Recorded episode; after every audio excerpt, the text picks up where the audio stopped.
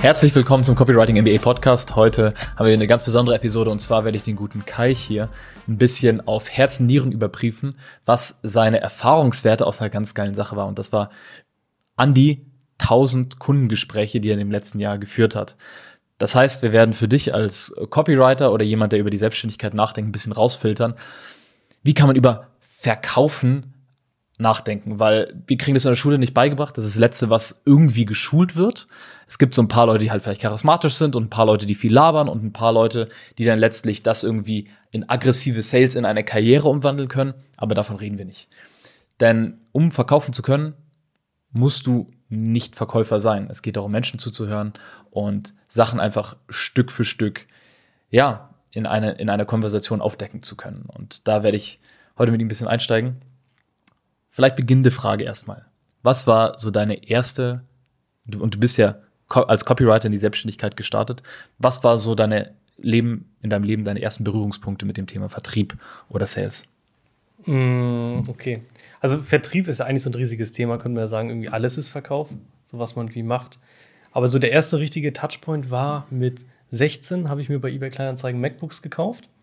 Also gebrauchte MacBooks bis zum Baujahr 2014 oder so war das. Da konnte man nämlich noch die Festplatte austauschen, eine neue, schnellere einbauen und das sind für 300, 400 Euro mehr verkaufen. Also das war schon richtig geil. Mhm. Und ähm, da weiß ich noch, da hatte ich schon die ersten Sales Moves so drin. Also mit, mit 16 hat bei eBay Kleinanzeigen Leute angeschrieben, fährt man ja zu denen hin, spricht so ein bisschen darüber und so weiter. Und da bin ich schon hart in die Preisverhandlung reingegangen, weil ich da so ein bisschen diese arme Schülerkarte gespielt habe. Also ich habe jetzt nicht gesagt, hey, ich kaufe das, um es danach für 300, 400 Euro mehr zu verkaufen, sondern so mäßig, hey, ich brauche es für die Schule, deswegen auch ein gebrauchtes, können wir noch was am Preis machen. Mhm. So war die Marge halt nochmal nicer. Also das war so der erste Berührungspunkt. Lief auch gut. Nach so. War, warst du nervös vor diesen Gesprächen? Ja, richtig. Also alleine, ich, ich finde es ja schon komisch, dieses eBay Kleinanzeigen-Phänomen, in die Häuser von anderen Leuten zu gehen. Das finde ich schon mal, schon mal ein bisschen strange. Mhm. Und dann noch, ähm, keine Ahnung, hast du so viel Bargeld dabei, weil auch gebraucht kosten die ein paar hundert Euro. Mhm. Ein komisches Gefühl. Gehst du da rein, was sagen die jetzt, wenn die doch nicht verhandeln und so? In den Streets von Geestach mit 300 Euro rumlaufen ist ja, schon, ja, das war schon, war schon sehr an der Grenze. Gefühlt wie ein Mafia-Boss. Das, das, Business hatte nur einen krassen Nachteil und zwar nach ungefähr 25 Stück hatte ich alle im Umkreis aufgekauft. Mhm. Es gab keine mehr bei eBay Kleinanzeigen. Ja. Aber das war so der erste richtige Berufs. Marktlimit erreicht. aber war geil, war gutes Taschengeld. Ähm, Gut, das heißt, aber da hast du noch nicht so darüber als Verkauf gedacht, sondern es war, du hast ja letztlich auch was gekauft. Ja. Ne, darum ging es ja. Aber da ging es schon so ein bisschen in das Thema Preisverhandlung, was ja jetzt, sage ich mal, im sonstigen Verkauf oder Kundengewinnung als Selbstständiger erst ein paar Schritte später kommt. Du steigst ja nicht in der Preisverhandlung ein. Aber ich glaube, das ist, wie sich viele Leute vorstellen, so von wegen, oh, wenn ich einen Kunden gewinnen will, dann muss ich ja gleich sagen, wie, wie viel ich nehme und was es kostet und, und so weiter. Du musst von Anfang an perfekt vorbereitet sein. Mhm. Jede Frage, die kommt, perfekte Antwort haben. So, ist halt nicht möglich. Und hattest du, als du dann danach ähm, Berührungspunkte mit Verkauf hattest, hattest du da Training davor gehabt oder hat sich das alles organisch entwickelt? Organisch entwickelt. Bei YouTube mal ein bisschen was reingeschaut, weil ich finde, das Faszinierende am Verkauf ist ja, dass einer der wertvollsten Skills überhaupt. Gleichzeitig ist Verkaufen aber extrem komisch assoziiert. Also viele denken an irgendeinen Staubsaugtypen. Mhm. Deswegen hat da keiner Bock drauf. Mhm. So, das war ja auch für mich ein bisschen der Grund von, von Copywriting. Ich habe erkannt, okay, Verkauf ist einer der wichtigsten Skills. Ich habe aber keinen Bock, irgendwen random anzurufen und ihm was zu verkaufen oder an einer Tür zu klingeln. Deswegen mache ich Copywriting, weil es einfach Verkauf in schriftlicher Form ist. Mhm. So, so hat sich das Ganze dann organisch entwickelt mit YouTube-Videos und was weiß ich, hier Hacks, da mal ein Buch dazu gelesen, irgend so ein, ich glaube, Jack Nasher, irgendwas zur Verhandlung oder so, war eins der ersten dazu, da halt reingefuchst. Und gab es an dem Thema Verkaufen eine Sache, die dir am Anfang besonders schwer fiel? Nervosität. Nervosität. Also Nervosität vor so einem äh, Verkaufsgespräch.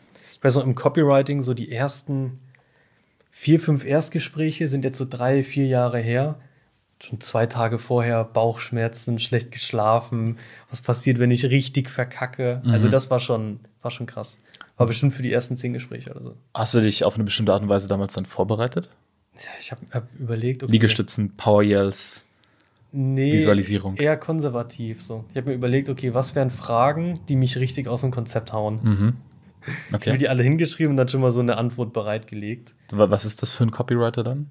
Eine Frage, die dich so aus dem Konzept gehauen hätte, war das so bezogen auf Preis oder? Ja, zum Beispiel, warum ist das so teuer? Mhm. Oder zeig mal Referenzen oder äh, kannst du mir garantieren, dass der Text viel besser ist? Mhm. Oder du hast doch gar keine Ahnung von meiner Zielgruppe. Also es waren so 20 Stück. Also hast du dir quasi so im Grunde die Einwände, wie man es so schön nennt, aufgeschrieben und dir Antworten schon mal voraus überlegt, damit du da nicht in Verlegenheit kommst. Ja. Okay. Okay, und ähm, jetzt über das letzte Jahr hast du ja enorm viele Erstgespräche, Zweitgespräche, Kundengespräche, Verkaufsgespräche geführt. Hm, Wenn du, wenn du darauf zurückblickst, also ich meine, 900 plus jetzt in einem Projekt und insgesamt über 1000, ist eine ganze Menge. Mhm. Hm, Was ist so eine Sache, die Copywriter daraus mitnehmen können, was du dabei erlebt hast? Ist es, äh, hast du eine bestimmte Art und Weise, wie du ins Gespräch gehst für dich? Oder etwas über den Gesprächsfluss, was für dich am wertvollsten war? 10 Sachen, 20 Sachen. Also das, das Erste und Allerwichtigste ist, wirklich zu wissen, dass am anderen Ende nur ein Mensch sitzt, der genau wie du bist, geht drei, viermal am Tag auf Toilette, ähm, schläft auch manchmal unruhig, hat auch irgendwelche Sorgen. Also die Person ist auf Augenhöhe mit dir, ist einfach nur ein Mensch. Und allein, dass die Person sich die Zeit nimmt, mit dir zu sprechen, heißt ja schon, dass die Person Interesse hat. Das heißt, da kann man schon mal so ein Häkchen setzen. Hey, die Person ist grundsätzlich interessiert, sonst wäre sie nicht in dem Gespräch. So, und wenn man damit mal reingeht, das macht schon vieles leichter. Was ja auch für Copywriter relevant Ja. ist, die jetzt nicht bezahlte Werbung oder so für ihr Projekt nutzen, weil wenn man eben zum Beispiel die Value First Outreach Methode nutzt und Leute dann ein anfragen für ein Gespräch, ist es anders, als wenn du kalt einfach aus dem Nichts anrufst und versuchst, dich dadurch die Firma durchzukämpfen. Ja. Und wenn man die Person im Gespräch hat, genau wie für Copywriter, wenn die Person sich echt die Zeit nimmt, da reinzugehen ins Gespräch, dann musst du dich nicht mehr anbiedern, sondern bist auf Augenhöhe. Und das ist schon mal so ein mentaler, wichtiger Schritt auf jeden Fall. Okay, also ein, eine Grundeinstellung, hey, mein Gegenüber ist auch nur ein Mensch. Ja. Dann, du meintest äh, 10, 20 Punkte, die dir da kommen. Der, der, zweitwicht, zweite. der zweitwichtigste, zwei Gespräche machen. Also viele versuchen direkt in dem ersten Gespräch mit einem neuen Menschen direkt wen was für 5000 Euro zu verkaufen. So geht, natürlich, macht die Sache aber deutlich schwieriger. Deswegen zwei Gespräche machen. Ein Erstgespräch, wo du einfach nichts verkaufst. Geht nur darum, Informationen einzusammeln. Hey, was will die Person eigentlich wirklich? Das hat sie schon pr äh, probiert. Ähm, was ist das perfekte Angebot, was du ihr machen kannst? vielleicht eine grobe Preisrichtung nennen, aber jetzt noch kein spezifisch fixes, festes Angebot oder so. Einfach nur Futter sammeln. Ja. Und dann so zwei, drei Tage später ein richtiges Gespräch machen, wo du halt in der Zwischenzeit entspannt das perfekte Angebot vorbereiten kannst. Und das sitzt dann nämlich auch. Und wenn man halt im Erstgespräch dann zum Beispiel fragt, hey du, lass uns noch mal in drei, vier Tagen sprechen, was brauchst du denn wirklich in dem Angebot, um Ja zu sagen? So, dann weißt du ja schon, was die Person braucht. Dann machst du nochmal ein schönes Angebot, machst ein Preisschild dran und das macht vieles leichter. Nimmt auch enorm den Druck raus, weil man nicht mehr diesen Gedanken hat, ey, ich muss jetzt im ersten Gespräch verkaufen, sondern es geht auch im zweiten. ich glaube, diese Angst davor, dass einem etwas verkauft wird, kennt auch jeder, wenn man in ein Gespräch geht oder selbst einfach nur in den Klamottenladen reingeht und dann jemand fragt, kann ich dir helfen? Dann ist so, verkauf mir nichts, gib mir erstmal Ruhe, mich umzugucken. So, und wenn eine Person sich umgeguckt hat in diesem sprichwörtlichen Laden oder im tatsächlichen Laden, dann macht es vielleicht mehr Sinn, auf die Person einzugehen oder einfach nur am Anfang zu sagen, hey, sucht ihr was Bestimmtes, cool, da ist die Abteilung, viel Spaß und dann nachzufragen. Und als Copywriter ist es ja dasselbe. Die Person kommt auf dich zu, musst du noch nichts andrehen, aber du schaust eben genauer, wo drückt der Schuh. Und dann entwickelst du das passende Angebot dazu. Wie so ein Arzt, der so eine Diagnose macht. Guckst erstmal, was braucht die Person denn wirklich? Ja. Weil allein durch die Art und Weise, wie ähm, die Situation analysiert wird und Fragen gestellt werden, kann eine Person sich schon gut aufgehoben fühlen. Weil wenn ich jetzt zum Arzt gehe und ich habe Knieschmerzen und der gibt mir, äh, sagt halt, okay, tut es weh, wenn Sie so machen? Ja, okay, hier. Hier ist äh, Ibu oder das ist der Eingriff, den wir machen müssen, oder hier ist Physio, dann denke ich mir auch, okay, du hast mich nicht gesehen, du hast mir nicht zugehört, äh, warum sollte das stimmen? Wenn da aber genau das gleiche Ergebnis hinten rauskommen würde, aber der hätte vorher fünf Fragen gestellt und ganz genau hingeschaut und gesagt, hm, also wenn sie drehen, dann zieht's da hinten hinter der Kniescheibe, okay, und wenn sie mit der Ferse auftreten, dann mehr, bei den Zehenspitzen weniger, okay, hier ist Ibuprofen, dann wäre ich so, okay, der hat's wohl einmal einfach durchdacht. So, wenn man, wenn man weiß, jemand versteht mein Problem, dann glaubt man auch automatisch, er hat die Lösung. Genau. Und da geht es nicht mal darum, irgendwie das, das, ähm, das zu faken oder so, sondern für dich als Copywriter, und das sehe ich auch wieder bei Copywritern, vielleicht, ich bin neugierig über deine Perspektive dazu, äh, dass sie mit einer Lösung im Kopf ins Gespräch gehen und dann der Person nicht mal wirklich zuhören und sich fragen, wie kann ich dem das anbieten? Zum Beispiel, wenn jetzt ein Copywriter sagt, hey, ich schreibe gerne Webseiten, mit E-Mails fühle ich mich nicht so wohl, aber Website kann ich mir gut vorstellen und ich habe mir schon überlegt, weil seine Webseite nicht so gut aussieht, wie das anders sein könnte. Vielleicht will er das gar nicht. So, vielleicht ist die, der, der, die Umwandlung von Website-Besuchern zu Anfragen nicht das Problem für die Person, sondern eher Leute auf die Website zu bekommen. Und das würdest du rausfinden, wenn du die Fragen stellst und kannst dann dein Angebot entsprechend in die Richtung machen. Und dann verschiebt sich der Redeanteil auch. Weil wenn man sonst seine Lösung wen aufpressen will, hat man automatisch einen Redeanteil von 70, 80 Prozent. Mhm. Und dann ist halt kein geiles Gespräch. Was würdest du sagen, ist so das gute Verhältnis? Viele, viele sagen ähm, 20 Prozent reden, 80 Prozent zuhören. Ich würde schon eher sagen so 30, 70, 40, 60. Also ein bisschen weniger. Ich möchte immer noch eine Konversation haben. Mhm. Weil so, wenn man, wenn, wenn ich dir jetzt Fragen stellen würde und ich frage dir, hey, du warst letztes Mal in Miami, dann sage ich direkt danach die nächste Frage mhm. und die nächste Frage und die nächste Frage, dann fühlt sich das an wie so ein Verhör. Ja. Deswegen, bevor man die nächste Frage stellt, einmal kurz bestätigen, was die Person gesagt hat. Mhm. Sodass man quasi so einen fließenden Übergang hat. Nicht Frage, Frage, Frage, Frage, sondern man stellt eine Frage, da kommt eine Antwort. Ich fasse die Antwort nochmal kurz zusammen und stelle dann die nächste Frage. Dann ist ein viel besseres Gespräch. Und da ist es auch schon ähm, vielleicht ergänzend dazu angebracht und hilfreich, da persönliche Erfahrungen mit einfließen zu lassen. Wenn jetzt zum Beispiel der Kunde sagt, hey, wir haben jetzt gerade die Webseite umgebaut, ähm, aber wir sind noch nicht zufrieden damit, wie viele Leute sich bei uns letztlich eintragen, die auf die Seite kommen. Okay, bei dir tragen sich zu wenig Leute ein, wenn ich richtig das verstehe auf der Seite. Ähm, habe ich mir schon ein bisschen gedacht, als ich es gesehen habe, aber ich wollte jetzt nicht damit ins Haus fallen, aber schien mir jetzt von der Headline schon mal, ähm, dass es so sein könnte. Okay, nächste Frage. Na, aber diesen persönlichen Touch einbringen und dann wird es halt eine Unterhaltung. Ja, und kein FBI-Verhör. FBI es, es, macht einen riesigen Unterschied. Es ist ein ja. ganz kleines Detail, riesiger Unterschied. Und das machen halt viele falsch, ne? die versuchen dann einem Skript einfach zu hart zu folgen, machen mhm. Frage, Frage, Frage, Frage und dann fühlt sich die Person immer noch nicht wirklich gehört, weil die Rückbestätigung brauchst, um zu wissen, dass es angekommen. Ja. Und man muss auch gar kein krasser Verkäufer sein. Also mir wurde auch mal gesagt, bevor ich jetzt die 800, 900 Calls jetzt gemacht habe, dass Verkauf für mich nicht geeignet ist. Hm. So kann man ja immer irgendwo mal hören. Aber am Ende des Tages kann man ja auch seinen eigenen Stil entwickeln. Und nur weil jemand anderes anders verkauft, kannst du auch deinen eigenen Stil machen. Das heißt, ich bin in Gesprächen einfach mega chillig, genauso wie im normalen Gespräch. Ich habe so meine drei, vier, fünf zielgerichteten Fragen. Und was in der Zwischenzeit passiert, ist halt wie als wenn man in der Bar ist und ein Bier trinkt, mhm. quasi. Mhm. Nur halt ein bisschen zielgerichteter. Weil die Person hat ja einen Grund, dass sie da ist, dann ein gutes Gespräch führen, gute Fragen stellen und am Ende ist halt das Ziel, passt das Angebot für dich oder nicht? Mhm. Und das muss ja nicht komplett durchgetaktet sein. Das kann ja auch ein bisschen Improvisation sein, so im Moment sein. Wirklich mal der anderen Person zuhören und nicht so, und nicht nur gedanklich sein, okay, wie viel Provi kriege ich jetzt, welche Frage kommt als nächstes, sondern wirklich mal wahrnehmen, was sagt denn die andere Person. Mhm. Vielleicht, um, um da zu vertiefen, ein Thema, das ja immer wieder aufkommt in, in Vertrieb, ist Führung. Führung übernehmen in einem Verkaufsgespräch oder eben auch wenn es ein Beratungsgespräch, das zu einem Kauf führt, kann man immer noch Verkaufsgespräch machen, aber das ist halt ein ganz anderen Ansatz und das ist ja auch mehr, wohin Copywriter gehen als, als externe Experten. Was würdest du, was sind deine Gedanken zu Führung in Sales Calls übernehmen, in Beratungsgesprächen und wie man das machen kann als Copywriter? Auf jeden Fall dem Gespräch einen Rahmen geben. Das heißt, am Anfang vom Gespräch sagen, hey, was passiert hier? Hey, ich habe gleich ein paar Fragen an dich, vor allem was Erwartungshaltung angeht. Danach kannst du mich mit Fragen durchlöchern und am Ende, wenn alles passt, können wir starten. Sodass du schon mal den Rahmen gesetzt hast. Und dann im Gespräch, dass du so deine drei, vier, fünf Kernfragen hast, wo dir die Antwort wirklich hilft, womit du das leiten kannst. Und dass du am Ende des Gesprächs auch immer nächste Schritte festhältst. Mhm. Das heißt, wenn jemand sagt, okay, muss ich nochmal drüber schlafen und so weiter, klar kann man jetzt in die Einwandbehandlung gehen oder dafür noch entscheide, aber dass du zumindest immer einen nächsten Schritt festlegst. Das heißt, einen zweiten Termin schon mal buchst, sagst, bis wann gibt es eine Rückmeldung, bis wann ist der Start und so weiter. Dass du quasi so ein bisschen diese, diesen Weg aufzeigst, der mhm. gegangen wird. Ja. Gut, das macht Sinn. Also einen Rahmen am Anfang geben und Sachen nicht offen hängen lassen, sondern immer die nächsten Schritte mit angeben und klare Erwartungen setzen. Ja, das macht schon vieles leichter. Okay. Und dann, dann vielleicht mal äh, in die andere Richtung. Schön bestätigt übrigens gerade, bevor die nächste Frage kam. Wunderbar. Das Offer kommt. Das Angebot kommt.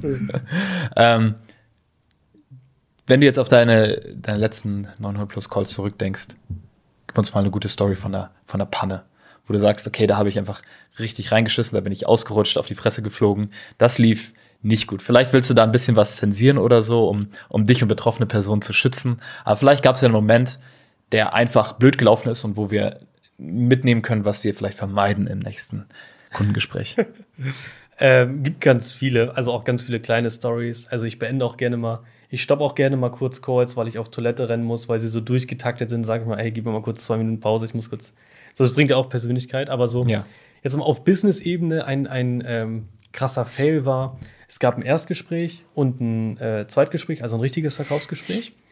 War ein Schweizer Interessent, ein Mann, roundabout 40 würde ich schätzen, Schweizer Job und so weiter.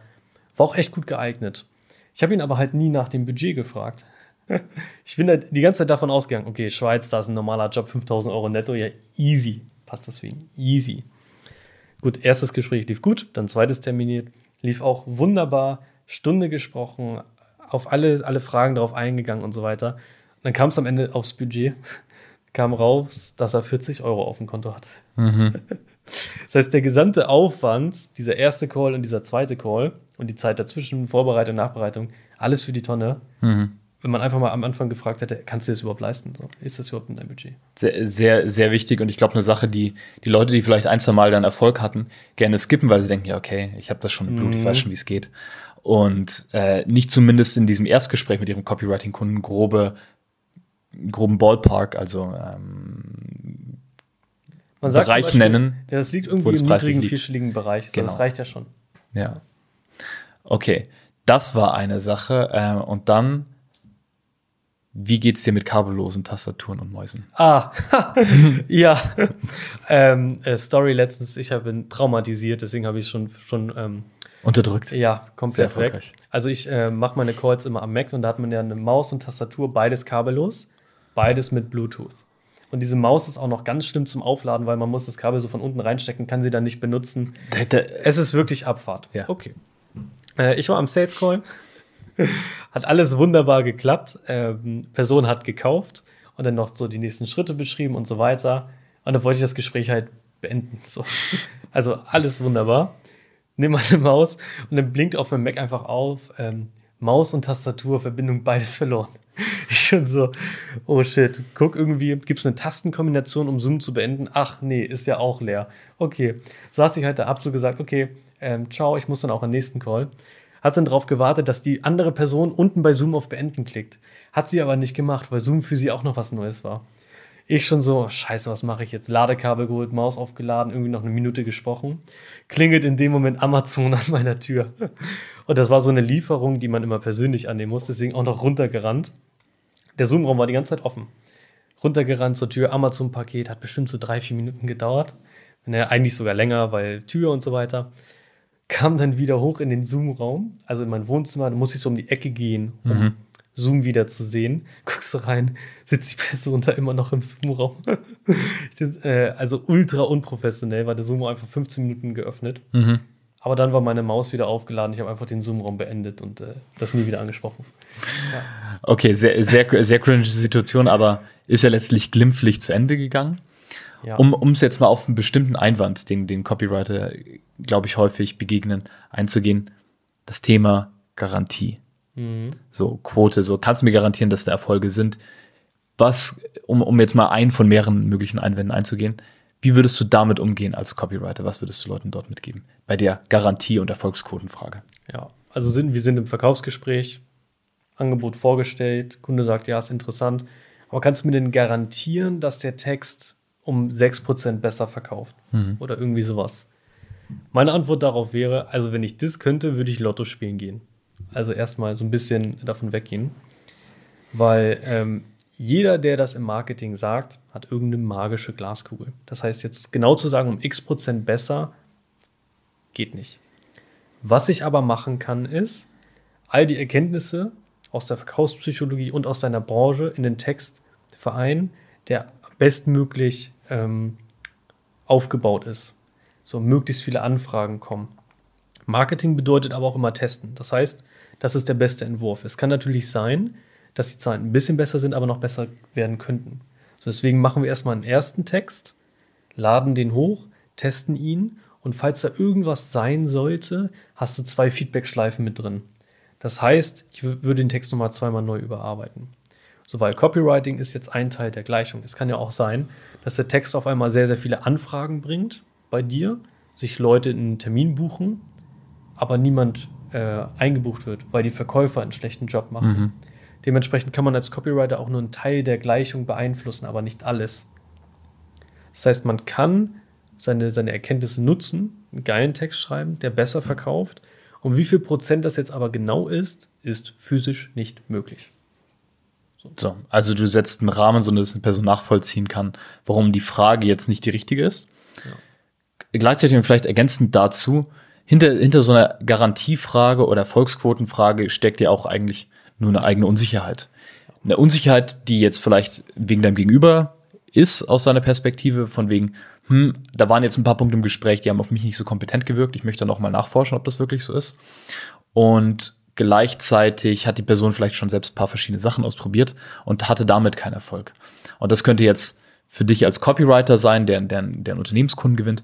Es könnte aber ne, auch Leute, die bei uns als Copywriter anfangen wollen, die fragen dann auch, hey, was ist die Erfolgsquote? Und die ist bei uns überdurchschnittlich hoch. Also wir haben weit über zehn Prozent Leute, die uns alleine komplette Videotestimonials aufnehmen. Die Dunkelziffer von weiteren erfolgreichen Kunden ist da ähm, noch weiter drüber. So. Aber die Frage ist ja ganz natürlich, wenn man selbst schon fünf Sachen probiert hat, der eine hat Affiliate Marketing probiert, der andere hat schon mal irgendwie was mit Texter.de probiert oder sowas. Trading, sind, alles. Genau, und sind halt auf die, auf die Schnauze gefallen, haben Geld verbrannt und hatten nicht die Erfolge, die sie wollten. Und dann fragt man bei dem anderen, okay, kannst du es mir garantieren? Und das Ding ist halt, wie im Marketing, wie im Training, es gibt halt sehr, sehr wenig Branchen, wo man wirkliche Garantien geben kann. Und ähm, da lohnt sich's auch als Copywriter dann eben hinter die Kulissen zu gucken, warum fragt der Kunde das und was kann ich sonst in meinem Auftritt, in meiner Kompetenz, sei es jetzt die Qualität meines äh, Loom-Videos oder meine, meine Zoom-Call-Hintergrundes oder der Art und Weise, wie ich ihm Fragen stelle und Fragen beantworte, tun, um da mehr Vertrauen hervorzurufen. Ja. Und das sind ja alles Fragen, die man schon stellen kann und sollte, bevor man das Angebot überhaupt vorstellt. Mhm. Deswegen, wenn man die richtigen Fragen vorher stellt, dann kommen solche Einwände auch viel seltener. Und das ist jetzt auch, so wie wir das jetzt auch machen beim Copywriting MBA, der am meisten unterschätzte Hebel im Verkauf ist ein geiles Angebot. Wenn man wirklich ein gutes Angebot hat, ist die, die Hälfte der Miete schon, schon drin. Da mhm. muss man gar nicht mehr verkaufen können. Das heißt, als Copywriter, was ist dann ein gutes Angebot? wenn man wirklich eine spitze Positionierung hat. So, wenn man jetzt zum Beispiel sagt, ich bin Copywriter, E-Mail-Marketing-Copywriter für Online-Shops für veganes Hundefutter. Wenn allein das die Positionierung ist und einem irgendein Inhaber von so einem Online-Shop entdeckt, dann reicht das schon nahezu an Vertrauen. Man muss gar nicht mehr machen. Das heißt, als Copywriter ein gutes Angebot ist A, eine gute Positionierung, dann aber auch ähm, der ganze Prozess, wie du das Angebot vorstellst und wie du auf Fragen reagierst. So, wenn man das mitbringt, dann muss man nicht gut verkaufen können. Dann reicht es auch, wenn man unterdurchschnittlich, wenn man okay verkauft und man mhm. bekommt trotzdem seine ersten Kunden. Und das ist auch, wo dieser Mythos herkommt, wo Leute sagen, hey, wenn ich ein gutes Angebot habe, dann muss ich ja gar nicht verkaufen, Leute kommen dann auf mich zu. Ja, aber Leute müssen dich immer noch sehen und ja. genügend Zeit mit dir verbringen oder mit deinem Angebot oder mit deinem Produkt oder der Darstellung davon, um dann zu sagen, okay, jetzt verstehe ich, wie viel Mühe du reingesteckt hast. Deswegen ist es halt diese Brücke aus Kommunikation und dem geilen Angebot. Und je beschissener das Angebot äh, ist oder je unkonkreter, umso mehr muss die Kommunikation halt das ausgleichen. Ja. Und wenn halt beides wirklich gut ist, dann reicht es halt, wenn du gute Skills hast. Ja. So, und wenn man mal seine ersten Verkaufsgespräche macht, so die ersten fünf merkt man schon eine krasse Wachstumskurve, die ersten 20 sind noch mal heftiger. Nach dem hundertsten hast du halt irgendwo alles gehört. Und dann gehst du da auch mit so einem ganz anderen Selbstbewusstsein ran. Viel entspannter, zurückgelehnter, weil du weißt, okay, es kann jetzt keine Frage mehr kommen, die mich aus dem Konzept haut. Mhm. Hab alles gehört. So, und wenn man irgendwann diese I don't give a fuck Einstellung hat, so man weiß wirklich, ich habe ein gutes Angebot, was wirklich Leuten hilft, Preis ist fair, ich weiß, dass ich die Leistung liefern kann und man dann so ein bisschen diese Einstellung hat, ich brauche den Kunden jetzt nicht, er braucht mich noch eher, ab dann geht's richtig los. Also wenn man den Punkt erreicht hat, dann wird Sales exponentiell wachsen. Weg dahin dauert ein bisschen, ist ein bisschen anstrengend, aber lohnt sich. Lohnt sich auf jeden Fall. Insofern, danke für deine Learnings. Und wenn ihr mehr über Copywriting rausfinden wollt oder den Weg halt äh, erforschen wollt vom Angestelltentum oder als Quereinsteiger generell in die Selbstständigkeit, dann könnt ihr euch auf copywriting-mba.de mehr darüber anschauen, wie wir arbeiten, was Copywriting ist, wie es funktioniert und wie das Mentoring dazu aussieht. Schaut es euch an. Bis dahin, wir sehen uns in der nächsten Episode. Ciao. Tschüss.